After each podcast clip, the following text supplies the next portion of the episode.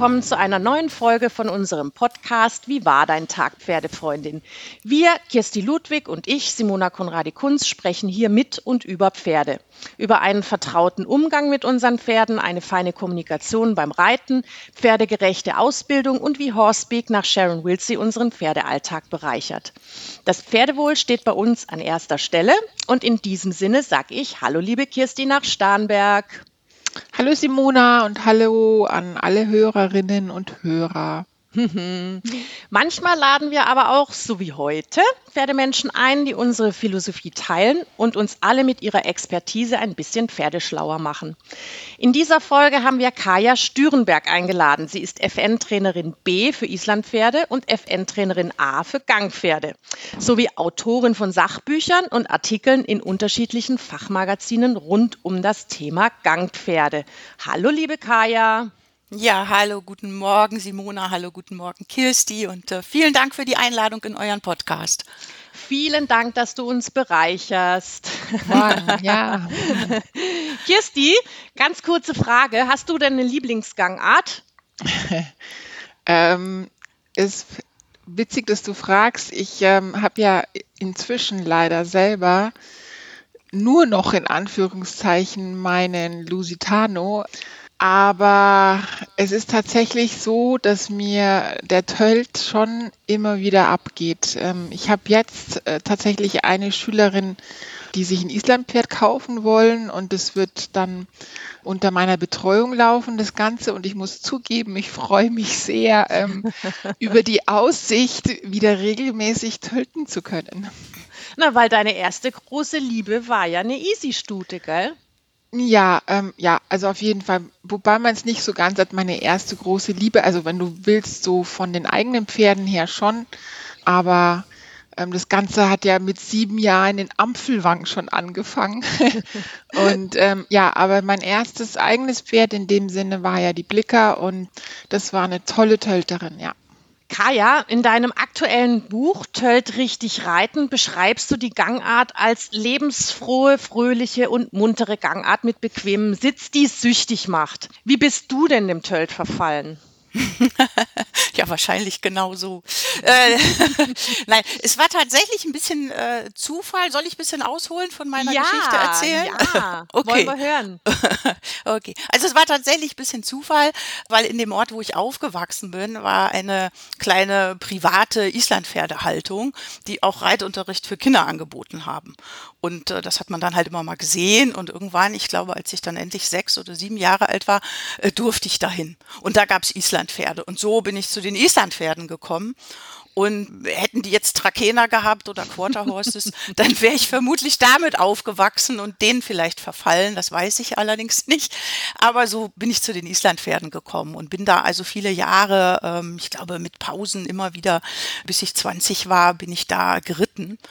Und das waren ganz tolle Zeiten mit absoluten Islandpferdefans, die noch selber importiert haben. Und äh, wir haben viele Urgesteine der Islandpferdeanfänge da kennengelernt. Und so bin ich da einfach reingerutscht. Nicht? Und wir fanden uns zu der Zeit natürlich Kinder auch immer was ganz Besonderes, ja, weil wir diesen Tölt reiten konnten. Das konnten die anderen ja nicht.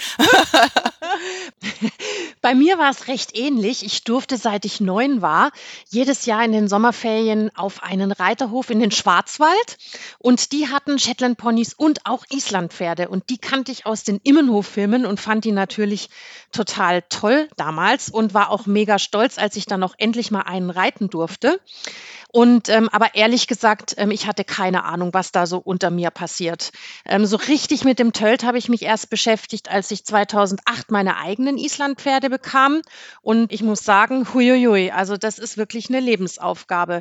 Nicht nur Schritt, Trab und Galopp ordentlich zu reiten, sondern wenn jetzt dann auch noch eine vierte oder eine fünfte Gangart dazu kommt, das erhöht den Schwierigkeitsgrad schon enorm. Ne? Das kannst du bestätigen, Kirsti. Ja, klar. Und die Kaya sicherlich auch. Ich finde es tatsächlich immer so ein bisschen eine schwierige Sache, weil ja viele sich Isländer kaufen, weil sie einfach so nett und knuffig aussehen und vielleicht auch noch, weil sie irgendwie Rückenprobleme haben und ja einfach ein nettes, einfaches Pferd haben wollen, wo man nicht tief fallen kann, so ungefähr. ähm, aber man muss sehr viel mehr wissen und bereit sein zu lernen, wenn man Gangpferde reiten möchte. Ganz klar, das wird die Kaya genauso bestätigen. Ja, auf jeden Fall, Kirsti. Ne? Also du, du hast 100 Prozent recht und den Nagel auf den Kopf getroffen. Das war natürlich Kinderzeiten. Also ich glaube, wenn ich das äh, heute vergleichen würde, wie wir damals geritten sind, würde ich graue Haare und Fleckfieber bekommen, gell? Aber äh, so haben wir natürlich angefangen und jetzt mit sehr viel mehr Wissen und sehr viel mehr Reflexion würde ich es genauso sagen wie du. Gangpferdereiten ist noch schwieriger als Dreigängerreiten. Weil wir haben einfach in diesem mittleren Tempobereich haben wir eine enorme Varianz mit den ganzen Taktverschiebungen und ein Gangpferd über den Rücken zu reiten, das ist, ja, ich reite ja auch viele Dreigänger, habe auch einen Lusitano wie du unter anderem, aber das ist einfach immer mal noch eine Ecke schwieriger. Ja, und ja. manchmal finde ich, wird es ja auch, weißt du, so von ja, den Leuten, die jetzt Warmblüter vielleicht auch eher so im Sport reiten oder so, wird es eher belächelt, so nach wie vor noch so die Islandpferdereiter. Aber dass wir eigentlich wirklich viel mehr wissen müssen als der Rest. Also das ist für mich, steht für mich außer Frage.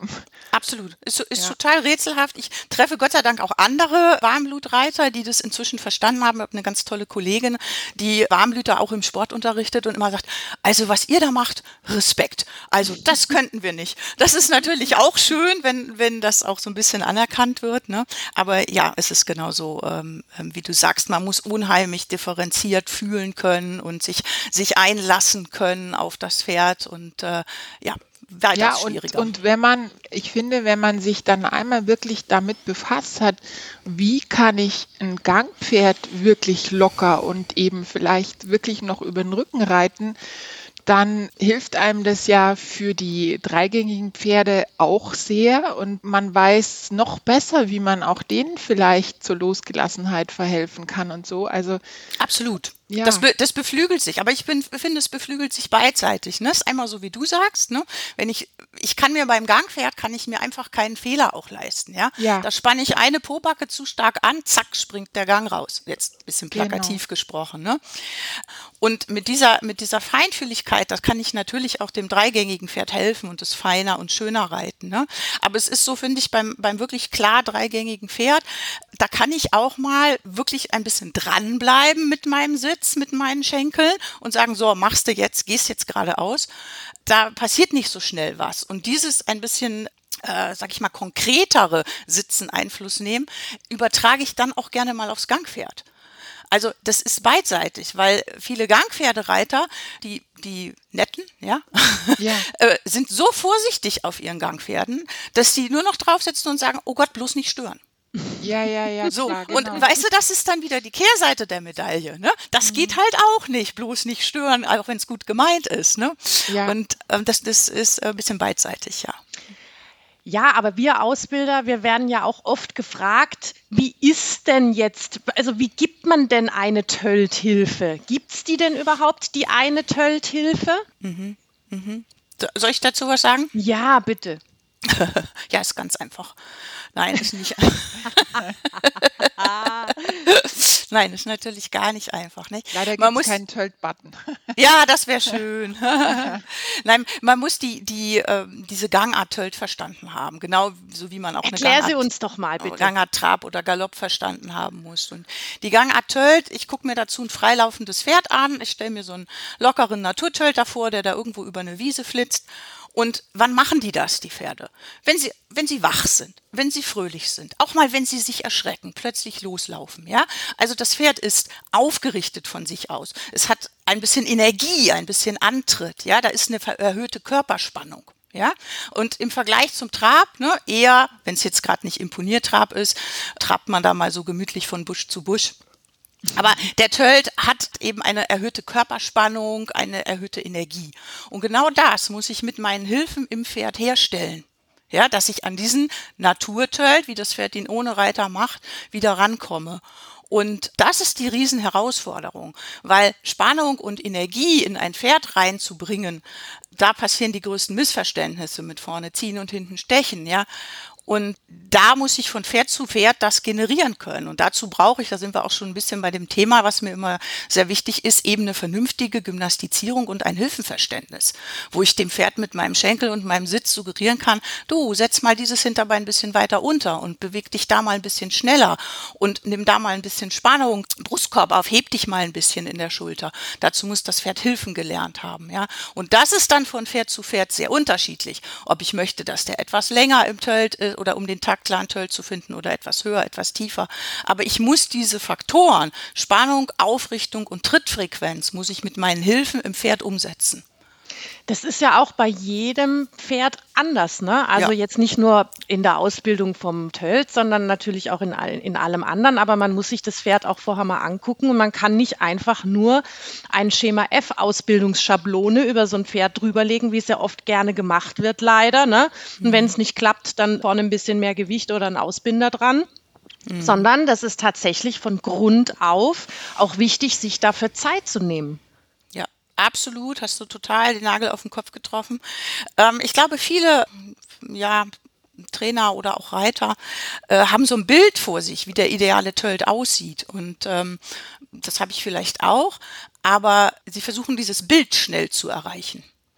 Und äh, da wird man dann, kommt man dann in Versuchung, ne, vorne die Glocken, die Ausbinder, die Schlaufzügel, die Smart Jocks, die ich weiß nicht was ans Pferd zu basteln und diesen Weg dahin eben zu verlassen.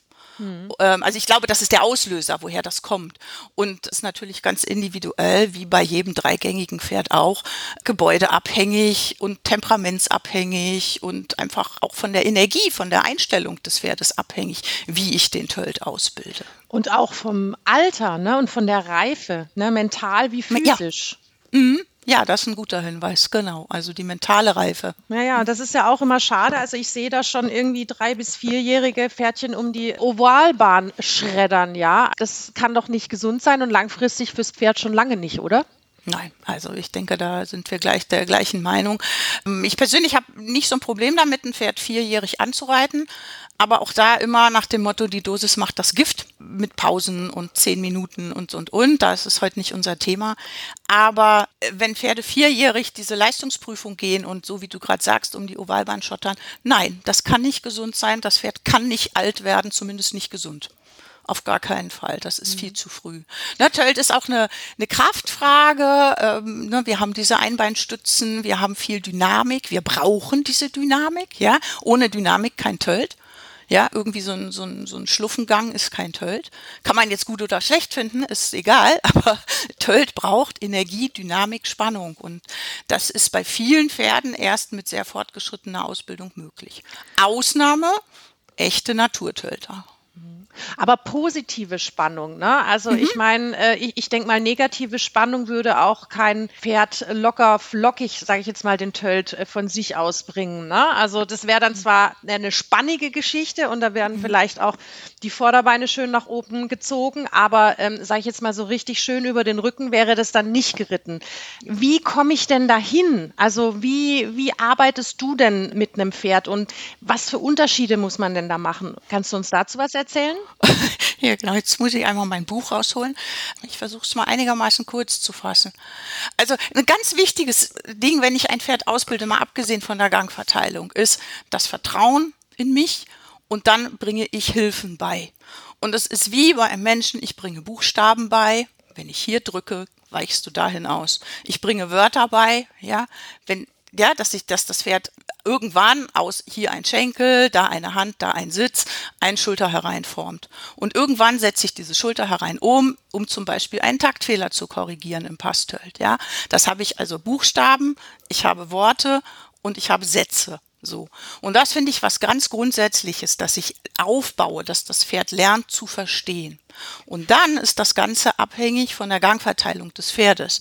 Wenn ich also so ein Pferd habe, das ich eben beschrieben habe, das so frei auf der Wiese rumtöltet, das den Tölt allen anderen Gangarten vorzieht und ich bin ein Töltreiter und möchte gerne tölten, dann würde ich das natürlich sehr früh in die Ausbildung mit einbeziehen und das Pferd in diesem Gang ans Reitergewicht gewöhnen. Kurze Strecken tölten, das Pferd tölten lassen. Eben, das ist auch ein Unterschied, ja, das Pferd tölten lassen, nicht tölten wollen. Und da ist ein ganz großer Unterschied. Und wir müssen einmal ganz kurz eine Pause machen, Entschuldigung. Bei mir klingelt's und mein Mann hat keinen Haustürschlüssel. Sorry. Ich bin sofort da.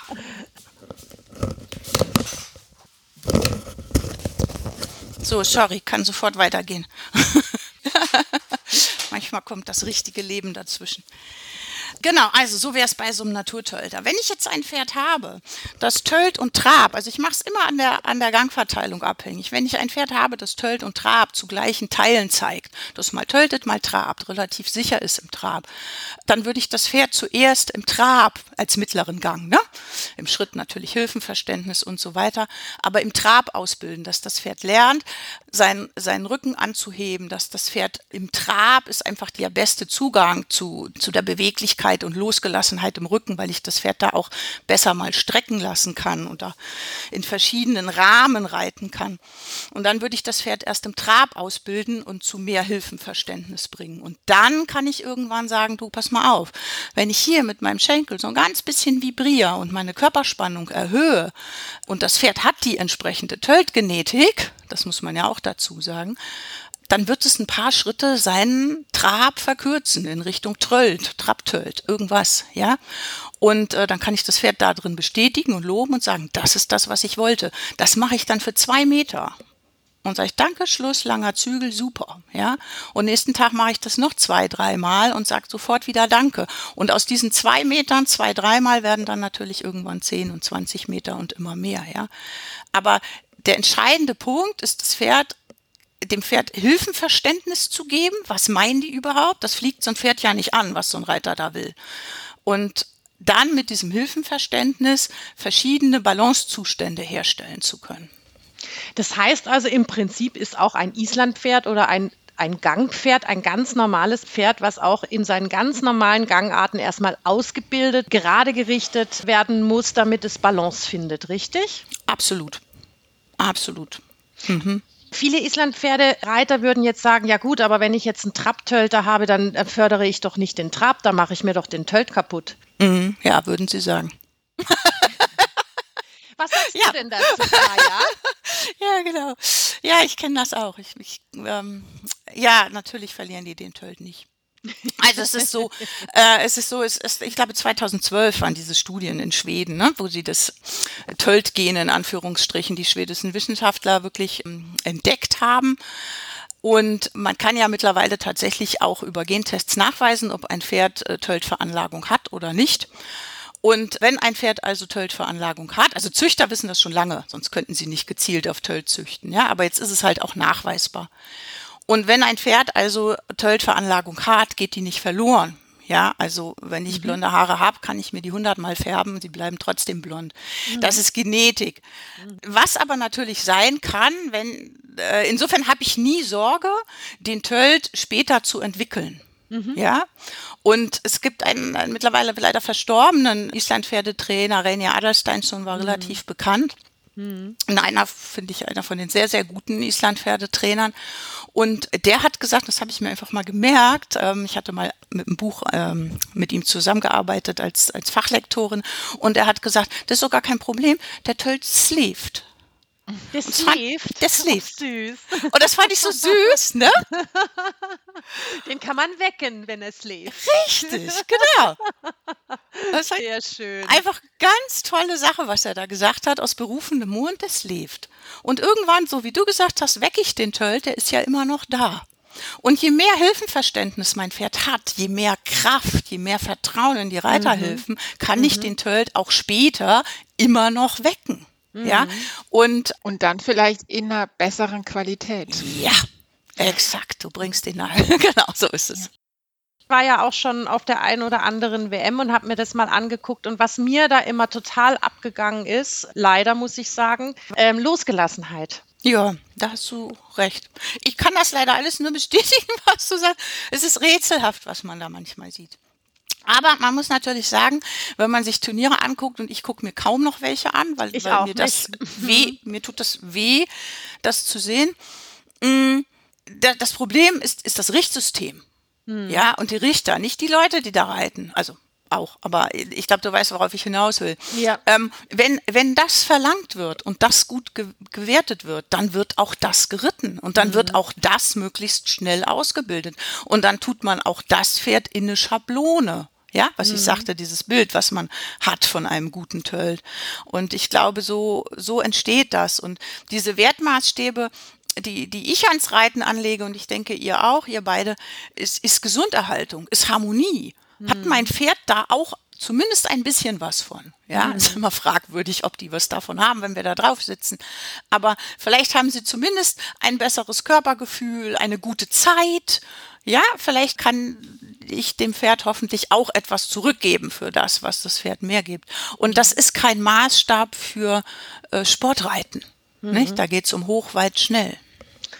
Genau, aber wie würde denn jetzt aus deiner Sicht ein guter Tölt aussehen, wenn man das jetzt so, mhm. sage ich jetzt mal, ohne jetzt irgendwelche Filmchen zu zeigen, es so ein bisschen beschreiben würde? Mhm, mhm. Ja, gar nicht so einfach. Schöne Frage.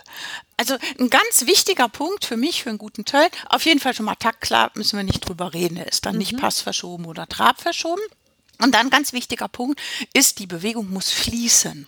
Mhm. Ich muss so wirklich das Gefühl haben, das rollt so von hinten nach vorne durch. Und das die Durchlässigkeit, ne? Also ja. muss gegeben sein. Ja, genau. Durchlässigkeit muss gegeben sein. Und, und dieses Gefühl, was du auch sagst, eben mit der Losgelassenheit, ja, das, das spürt man ja, wenn man auf dem Pferd sitzt, ob das alles beweglich ist, ob ich auch im Tölt Einfluss nehmen kann. Ich sage dann, oh, hier mal ein bisschen mehr Stellung, da kannst du noch ein bisschen weicher sein am Bein oder was auch immer man von dem Tölt möchte. Ja, dass das Pferd durchlässig ist und losgelassen. Die Bewegung muss fließen. Also ich muss es einmal leider mit dem Negativbeispiel beschreiben. Es gibt so viele Tölts, die sind sehr akzentuiert, spektakulär auch, ja, aber das, das ist so gehackt ist mein, mhm. mein Begriff dafür, ja. Mhm. Das fließt nicht mehr durch den ganzen Körper. Mhm. Und diesen fließenden Taktschan Tölt mit so einer netten, leichten, selbstgetragenen Aufrichtung, das habe ich sowohl bei so einem ja, unspektakulären, wunderbaren Freizeitgeländetölter, als kann ich auch haben bei so einem wirklichen Sportpferd. Ja, es gibt ja auch sehr gut gerittene Sportpferde. Und das ist nicht abhängig von, von dem Pferdetyp an sich, ja, sondern dieses, dass der Reiter es durchfließen lässt. Weiß nicht, ob man sich das vorstellen kann. Und wenn das dann für mich persönlich jetzt, ich mag das schon, wenn die Pferde sich in der Schulter heben und ein bisschen Vorhandaktion haben, wenn das dann in dieser Kombi noch ist, dass das Pferd in der Schulter wirklich frei wird, fühlt sich toll an. Fühlt sich einfach toll an. Ja, also das hatten wir ja auch schon ganz oft. Also diese Durchlässigkeit muss ja nicht nur beim Pferd gegeben sein, sondern auch beim Reiter. Ne? Das ist ja wie beim Tanzen. Wenn der eine Stock steif ist, kann der andere auch nicht auf dem Parkett glänzen. Ne? Also das heißt, also es liegt natürlich auch am Reiter selbst, ne? ob er selbst durchlässig ist, ob er fähig ist, die Hilfen entsprechend zu geben, die Balance äh, vielleicht mit der ein oder anderen Hilfe wieder ein bisschen herzustellen, wie du sagst. Also stell dich mal ein bisschen hier und stell dich mal ein bisschen da. Und das ist auch das, was du vorhin vorhin gesagt hast, es ist eigentlich extrem schwierig, da auch immer den Takt zu behalten, weil man ja. selbst ja auch mal ne, die eine Pobacke dann ja. falsch anspannt und zack, bumm, ist man wieder in einer anderen Gangart. Mhm. Ähm, das heißt also, wir werden ja, wir Trainer werden ja oft gefragt, wie gebe ich denn jetzt die richtige Tölthilfe? Was sagst du deinen Schülern denn dann? Mhm. Ich halte Ihnen dann einen kleinen Vortrag. Im Sinne dann mal los. Im Sinne von, ne, den Tölt verstehen, Spannung, Aufrichtung und Frequenz mit den Hilfen herstellen. Und dann gucke ich individuell, müssen wir dieses Pferd zum Beispiel im Schritt ein bisschen verkürzen. Ja, das ist zum Beispiel ein Weg zum Töll zu finden, den Schritt ein bisschen zu verkürzen, dass die Schritte immer kleiner werden und daraus vielleicht den Töll zu entwickeln. Dann gibt's aber auch Pferde, wo das völlig kontraproduktiv ist oder die Reiter es nicht umsetzen können. Und da würde ich dann sagen, mach das mal ganz anders. Du machst das eher über den Walk. Ich würde den Schritt verlängern, dass die Pferde erstmal überhaupt einen ganz großen Schritt gehen mit einer ausgeprägten Nickbewegung. Ja. Mhm. Und dann gibt's die Möglichkeit, den Töll zu entwickeln aus zum Beispiel auch aus so einem langsamen Trab, den man, ich sage es jetzt mal in Anführungsstrichen, ein bisschen stört, mhm. indem man vielleicht so Zirkel verkleinert und die Hinterhand so ein bisschen raustreibt, so ein bisschen eine Art seitwärts übertreten dann wird das Pferd, das Töltveranlagung hat, sagen so, wow, das kriege ich nicht hin im Trab und wird dann tiki tiki tiki vielleicht mal für zwei, drei Schritte antölten. Ja, also es gibt so verschiedene Möglichkeiten, den Tölt ähm, zu entwickeln. Und dann muss ich ganz klar mit positiver Verstärkung arbeiten und sagen, ja, das ist es, was ich wollte. Ne? Loben, mhm. abfeiern, Zügel hinschmeißen. Mhm. ja. Wir hatten es jetzt vorhin von trabigen Pferden. Mhm. Wie würdest du denn ein passiges Pferd ausbilden? Mhm, mhm. Das, ja, das finde ich sehr anspruchsvoll für die Reiter auch, für die Schüler, die zu mir kommen, weil Pferde, die so ein bisschen passig sind, sind häufig noch recht bequem. Die müssen das natürlich auch erstmal spüren, dass das jetzt Passtölt ist und nicht, nicht Tölt-Tölt. Bei passtöltigen Pferden äh, lege ich sehr viel Wert darauf, na eigentlich bei allen, aber bei denen auch, dass sie die Seitengänge im, im Schritt verstanden haben, vor allen Dingen wirklich korrektes Schulterrein weil über die Freiheit, ich muss ja im Pass äh, sicherstellen, dass die Pferde oder bei Passverschiebung, dass sie die Vorhand nach der gleichseitigen Hinterhand aufsetzen, um diese Laterale zu brechen, ja. Mhm. Und über eine gute Schulterkoordination, Vorhandkoordination, über eine wirklich frei angehobene Schulter in einem korrekten Schulter herein, kann ich ganz viel gegen Passverschiebung tun. Also das ist so eins meiner Hauptmittel gegen Passverschiebungen. Mhm. Man kann das auch mal ein bisschen, die Übung hat keinen Namen, man kann das mal ein bisschen übertreiben, indem man zum Beispiel wirklich mit der Schulter, es geht ja um die Vorhand, äh, in dem Fall mit der Schulter spielt und die, die Vorhand mal so richtig aus so, so einem Zirkel raustreibt im Pastölt und wieder reintreibt, also in so einem Konter übertriebenen Konterbiegung und wieder Innenbiegung, dass man das Pferd ganz weich und beweglich in der Schulter macht. Also es geht um die Schulter. Mhm. Das ist auch der Grund, warum der eine oder andere eben an der Vorhand Glocken anbringt, um sowas zu korrigieren. Funktioniert ja auch weil es geht um die Vorhand. Die Vorhand muss lernen, nach der gleichseitigen Hinterhand aufzusetzen. Apropos Glocken, verwendest du das dann auch? Oder sagst du, hm. nee, ähm, dann gehe ich lieber noch mal einen Schritt zurück in der Ausbildung und dann muss ich mir was anderes einfallen lassen? Mhm, mh. äh, darf ich da sofort darauf antworten? Ja, ich natürlich. muss noch einen Nachsatz sagen zum Pass. Gerne. Was ich auch noch wichtig finde bei den passverschobenen Töltern, ist die, die Einteilung in spannungslose und verspannte Pass. Gänger. Mhm. Ja, also es wird ja im Allgemeinen immer gesagt, oh, das Pferd ist verspannt, es geht Pass. Ja, gibt es, gibt es viele. Aber es gibt auch spannungslose Passgänger. Mhm. Und die muss ich natürlich auch ganz unterschiedlich reiten. Wenn ich so einen verspannten Passtölter, womöglich noch mit Übergängen, äh, Schritt halt, Schritt halt, Schritt halt und dann gib Gas. Dann reite. noch spanniger, ne? Ja, genau, damit der Pass noch viel mehr. Ne? Mhm. Also da muss ich ganz anders rangehen, als wenn ich so einen spannungslosen Passtölter habe. Also da muss, muss man sich so ein Kamel vorstellen, ne? So, ne? Ja. Oder die können das auch in der höheren Geschwindigkeit das relativ locker flockig machen, ne? Mhm, mh. Ja, das ist ein sehr gutes Bild, das, das Kamel, genau. Ist auch ganz entspannt spannend. Also ich mhm. äh, kenne durchaus auch das eine oder andere Pferd, das so ein, ich würde sagen, losgelassenen Pass geht. Aber so ganz gymnastisch äh, oder sage ich jetzt mal, gesund ist es nicht, ne? Ähm, tatsächlich, ich würde sagen, nein. Tatsächlich arbeiten wir ja immer dran, das wegzukriegen. Mhm. Wenn ich aber jetzt so einen schlabbrigen, losgelassenen Passgänger habe, ich kenne ja noch keinen, der das mal 20, 25 Jahre geritten hätte. Es gibt, ja, also es gibt keine empirischen Werte darüber. Okay. Weiß ich nicht, aber. Aber grundsätzlich lernt man ja, also dass das jetzt keine gymnastizierende oder gesund erhaltende Gangart nein, ist, dauerhaft. Nein, nein, passt, ne? Nein, das war jetzt ein bisschen Spaß, ja. ja. Nein, nein, nein. Also müssen wir auf jeden Fall wegarbeiten. Ne? Und ähm, zu deiner Glockenfrage, selten arbeite ich persönlich mit Glocken. Hm, ich überlege gerade, ich denke gerade nach, ob ich, ob ich gerade einen Fall ähm, vor Augen habe. Nee, ich nutze sie tatsächlich eher zum Schutz, wenn mhm. wir vielleicht mal äh, ein bisschen höhere Tempi entwickeln. Mhm. Mm, das schon, aber um den Gang zu finden, habe ich jetzt gerade gar kein Beispiel vor Augen. Nee. Aber warum, warum macht mhm. man das überhaupt? Naja, die, die, die Glockenballenboots, ich bin da auch kein Profi, da, da muss man dann andere Leute fragen, aber die sorgen ja dafür, dass dieses Bein einen längeren Weg hat. Ja, durch genau. die Fliehkraft. Die mhm. funktionieren ja auch nur, wenn man mit Tempo unterwegs ist. Mhm. Äh, über die Fliehkraft. Und wenn ich eine Laterale auflösen will, also hinten links und vorne links setzen gemeinsam auf im Pass oder Passtölt. Mhm. Und ich mache vorne links eine Glocke dran, dann braucht dieses Bein länger, bis es wieder aufsetzt. Mhm. Also setzt hinten links erst auf und vorne links danach habe ich den Pass gebrochen. So funktioniert das. Und umgekehrt auch, wenn ich eine Diagonale brechen will, dann bringe ich die Gewichte hinten an, an den Hinterbeinen. Ja, und wenn ich möchte, dass hinten links und vorne rechts, also trabiges Pferd, nicht mehr zeitgleich aufsetzen, also nicht mehr wie im Trab, hm. muss ich dafür sorgen, dass das Hinterbein etwas später aufsetzt. Also Glocke dran. So, so ist das Prinzip. Okay, aber wenn das ich mir das jetzt vorstelle, wenn ich trainieren würde, so für mich und meinen Körper, mhm. fände ich die schönere Variante, ehrlich gesagt, mich nicht gezwungenermaßen hier ähm, irgendwelchen mit irgendwelchen Gewichten auseinanderzusetzen, sondern das sage ich jetzt mal aus meiner selbst heraus zu entwickeln. Mhm. Das könnte doch bei ja. den Pferden doch genauso sein, oder? Absolut. Absolut. Der Weg ist etwas länger. Man, man, muss sich einfach damit auseinandersetzen oder, oder ehrlich zu sich selbst sein. Daher benutze ich das ja auch nicht, ne? ähnlich wie ihr beide sicher auch.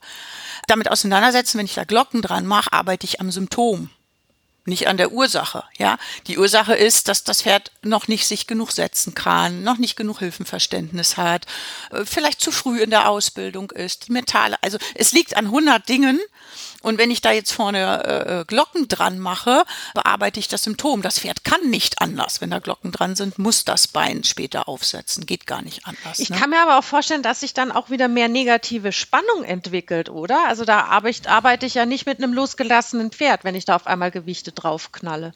Mhm. Interessante Frage. Da hätte ich jetzt gerne mal so einen Biomechaniker im Boot. Ja, ich, das hat doch auch was mit also mental zu tun, Kirsti, oder wie siehst du das? Das auch. Und es ist ja auch so, dass abgesehen davon einfach, ja, das Pferd so konstruiert ist, um einen Huf anzuheben und hochzuziehen und nicht um noch mehr Gewicht anzuheben und hochzuziehen. Also das sind schon auch Sachen, die Verschleiß bewirken, ganz klar. Also da ähm, bin ich jetzt auch nicht, ich bin jetzt keine Osteopathin, aber das hat mir irgendjemand mal auch so klar gemacht, dass das einfach verschleißträchtig ist, wenn da die, keine Ahnung, Sehnen, Gelenke, ähm, alles ähm, mehr Gewicht anheben muss und nach vorne oder nach oben beschleunigen muss. Und dann auch noch mit Reiter. Das auch noch. Ja, und mhm. ich wollte dazu gerne auch noch mal was sagen. Die Kaya hat es ganz gut zusammengefasst mit der Aussage, dass das Reiten mit Glocken Symptombehandlung ist. Das finde ich eine wirklich gute Zusammenfassung. Aber ich würde gerne noch mal sagen, dass man sich das eigentlich ja wirklich auf der Zunge zergehen lassen muss. Es geht ja da um den ersten Punkt der Skala der Ausbildung. Also ich bin ziemlich ja, kritisch, was die Skala der Ausbildung betrifft. Ich finde, ja, ich auch. ja, das denke ich mir, dass die Kaya als Gangpferdeausbilderin das genauso sieht, dass man, dass der Takt als Prämisse, als ersten Punkt schwierig ist. Ja, also für mich ist es eigentlich immer die Losgelassenheit, die der erste Punkt sein muss. Und, und dann einiges, die gerade Richtung. Genau, richtig. Einiges andere, wollte ich gerade sagen, ist auch diskussionswürdig. Aber das muss man sich mal bewusst machen, Simona, dass auch auf Turnieren, auf Gangpferdeturnieren es zugelassen ist, mit Manipulation zu reiten, die nur den ersten Punkt der Skala der Ausbildung bewirkt. Das sprich, ja, also ich glaube, also ich muss mich da recht aufregen, wenn ich über, ähm, darüber nachdenke, weil das ist das Erste, worum es gehen muss, dass man fähig ist, ein Pferd ohne irgendwelche Manipulation in seinem natürlichen Takt zu reiten.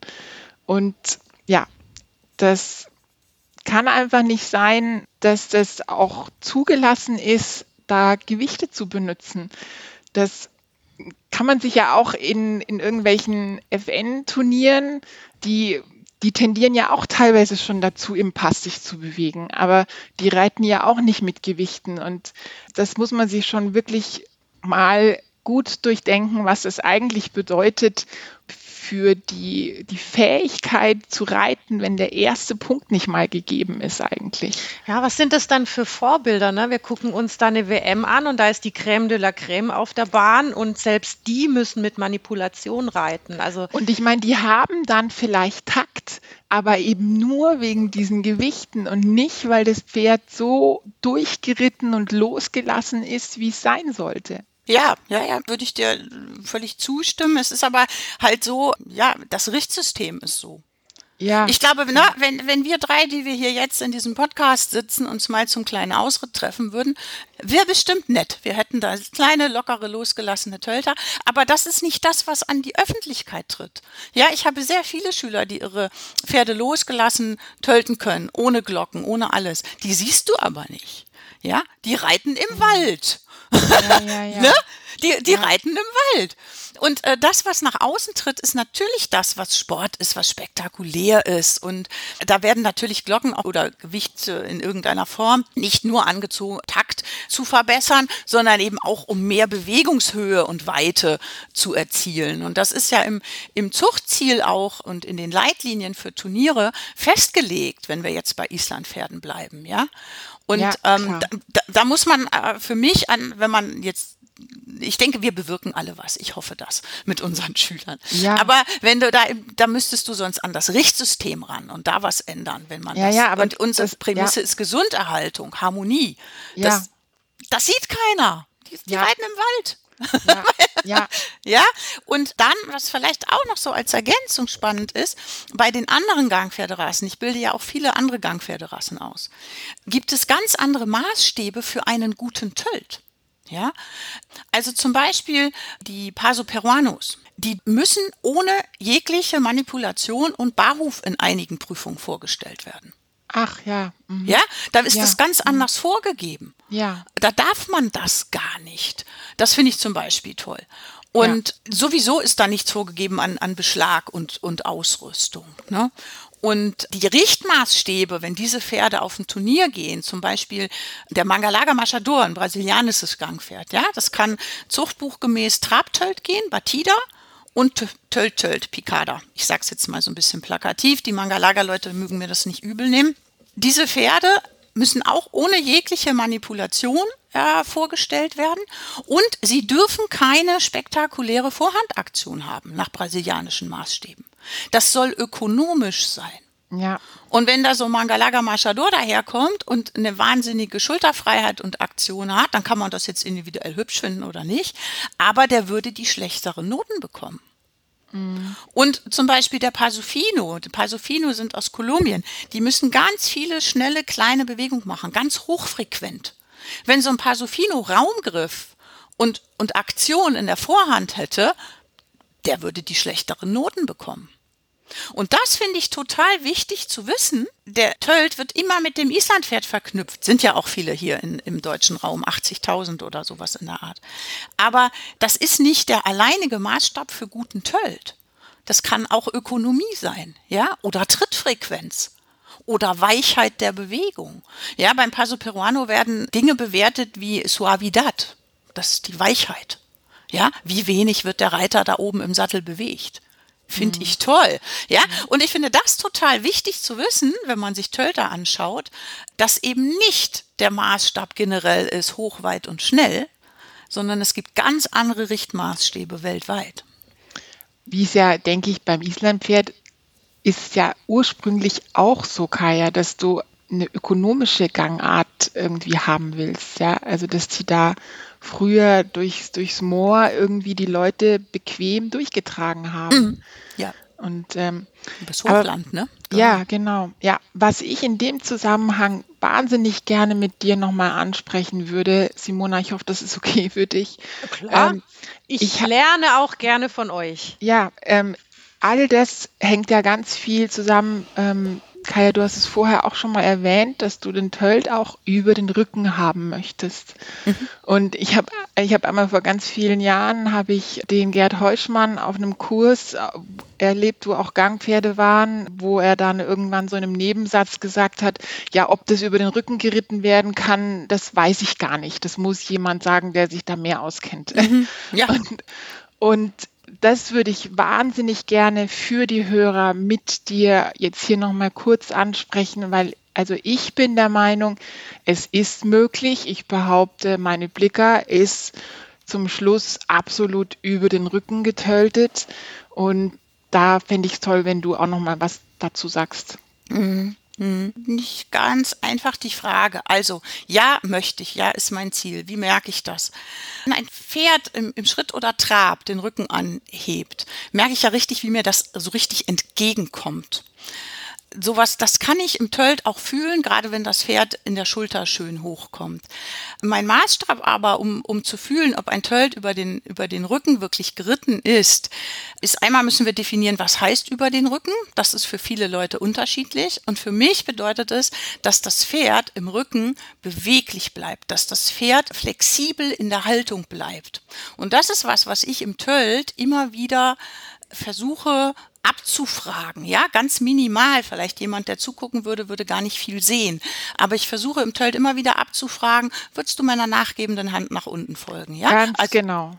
Ja, genau. Also, dass ich immer wieder gucke, würdest du das machen? Ja, würdest du machen? Prima, dann müsstest du es nicht tun. Ja?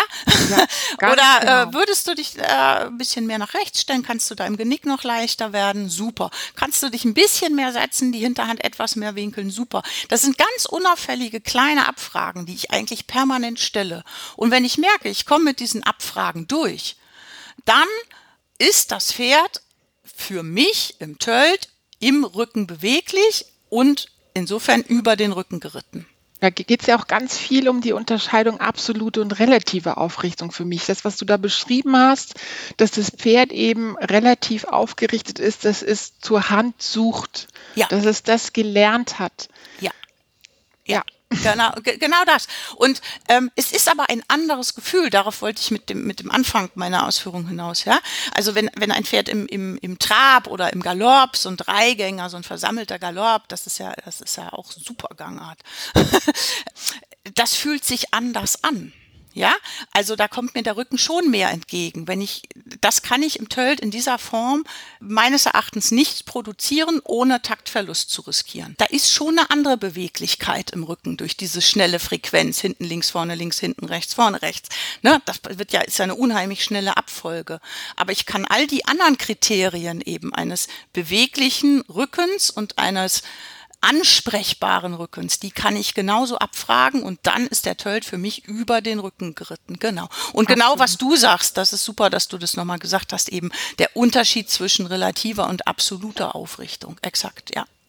Ja, und ich finde, da ist ja, ich denke, wir sind ungefähr irgendwie gleich alt und wir haben über die Jahre das beobachten können. Früher waren die Island-Pferdereiter verpönt wegen dem Reiten über den Unterhals, eben ganz, ganz deutlich. Mhm.